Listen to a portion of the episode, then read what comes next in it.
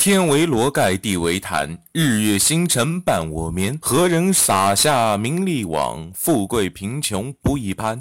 也有骑马与坐轿，也有推车把担儿担。骑马坐轿修来的福，推车担担儿命该然。骏马驮着痴呆汉，美妇常伴着夫眠。八十老翁门前坐，三岁顽童染黄泉。不是老天不睁眼，这善恶到头。报应循环。咱们上文书讲到，林凯被几个同班级的学痞欺负，于是，在极度的压迫之下，林凯伸手猛地把那几个同学其中挑事儿的那个人给从楼梯上推了下去。就在这时，班主任出来了，发现林凯被人欺负，便训斥那几个假释的同学。就在这时，一声凄厉的惨叫从楼下传了出来。您现在收听到的是由吕子奇为您带来的《地狱火车票》，作者吕子正，第十二章。哎呀，啊，疼疼疼疼，疼死我了！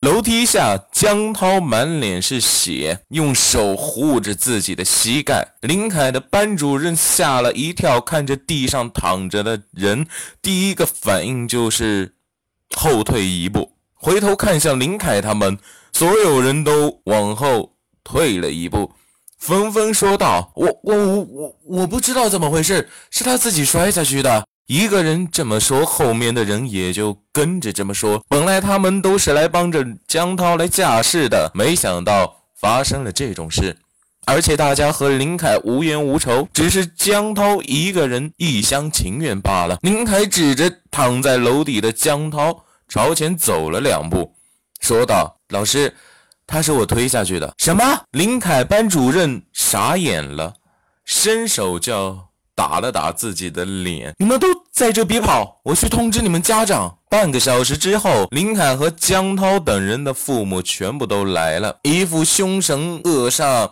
又有的露出了没脸见人的模样。江涛被送去了医务室后，包扎了一下伤口，便送到了医院去了。医院给班主任的诊断书是：江涛的头皮出现了挫伤，还有左腿腿骨骨折，还有膝盖出现了脱臼。儿子不愧像老子，江涛爸爸就是一副凶神恶煞的模样，一副天下唯我独尊的样子。林凯爸爸得知是林凯弄伤了人江涛，连忙给江涛爸爸赔不是，还。连连道歉，希望可以别把事情弄得太大，医疗费全额赔。你看这事能不能从轻处理？他用谦卑的语气问道。江涛爸爸嘴角一咧，哼了一声：“如果让你儿子轻轻松松的就把事了了，我儿子的伤不就是白受了吗？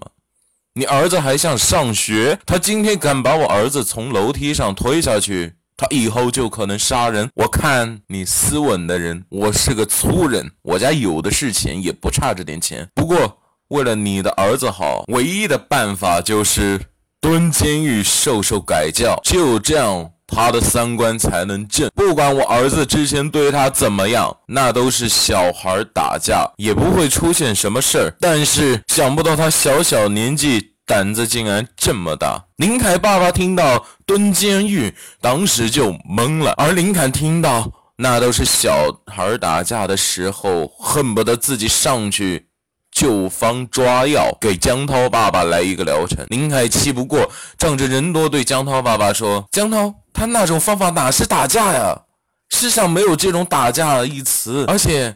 他这样子根本就不算打架。他爸爸看了一眼林凯，便呵斥道：“闭嘴！小小年纪了还知道反驳了。”江涛爸爸双手抱胸，看着林凯：“我看你们家长也不知道怎么教育你们家孩子了，是吧？”班主任在一旁不说话，他想替林凯说点什么，但是江涛父亲江晨财大气粗，有钱有势力，怕得罪了自己后工作都给丢了，估计还是得忍一忍吧。行，林凯爸爸闭上了眼睛，沉默了不到五秒钟。我把林凯带回家，明天早上在这里，我给你一个满意的答复。爸，江涛无助地看着自己的父亲。那行，明天早上就在这个办公室。说完，男人用胳膊夹着黑色的钱包走了。林凯和父亲也灰头土脸的走了，一路什么话都没说，直到到家了。他妈妈看见儿子没事，才长长的舒了口气。看着自己老公的脸色不好看，自己也不敢问，只是在一旁等他发话。他爸爸躺在沙发上，双手扶着大腿，用双臂支撑着上半身，抬头看着被打得没有人样的林凯，温柔的说道：“林凯，这到底是怎么回事？你给我把话说出来。实话实说，他们今天下了晚自习，就在楼梯门口守着我。”我问他们怎么还不走，带头的江涛就开始说我怎么怎么学习优异，让他丢了面子，开始挖苦我，对我动手动脚的。我一直都在忍他，我说我可以走了吗？他说不行，而且还变本加厉的打我。最后我受不了了，就把他从楼梯上推了下去。他要是死了才好了，人渣！林凯爸爸伸手用力的扇在了林凯的脸上，林凯伸手捂着自己已经。变了形的脸，无助的看着自己的爸爸，他都快要疯了。你在他们面前都不向着我就算了，你到家还不关心我，做父亲有你这样的吗？人家打你，你就应该把人家从楼梯上推下去了，是吗？现在他只是骨折而已，如果他死了，你这辈子也就别想着活在阳光之下了。现在他的家长也说了，就把你送到劳教所才甘心。林凯爸爸说到这里，脸上顿时增添了十分重的阴影。他用恨铁不成钢的语气对林凯大声训斥道：“把衣服给脱了！你要记住，我们老林家不做伤天害理的事情，杀人放火、偷鸡摸狗、吃喝嫖赌，这些咱们老林家怎样都不会干出来。”林凯茫然的把衣服给脱了。在目光落定的一瞬间，看见不知道爸爸从哪里弄出来一根小拇指粗细的又长又软的藤条。放在手上，他照着林凯的身上就抽了过去。林凯妈妈想劝，但是奈何自己当不了家，做不了主。既然他这么做，一定有他的用意。林凯妈妈受不了了，便自己一个人跑回了卧室。藤条抽着抽着抽着就带出了血。林凯忍着痛没有哭。他不应该为自己所哭泣，起码自己觉得这么做完全没有意义，不值得。林凯就这样站在自己爸爸的前面，被他整整打了六个小时，从晚上十点打到凌晨四点，瓷砖上沾满了他身上的肉还有血，那根藤条也被染得鲜红。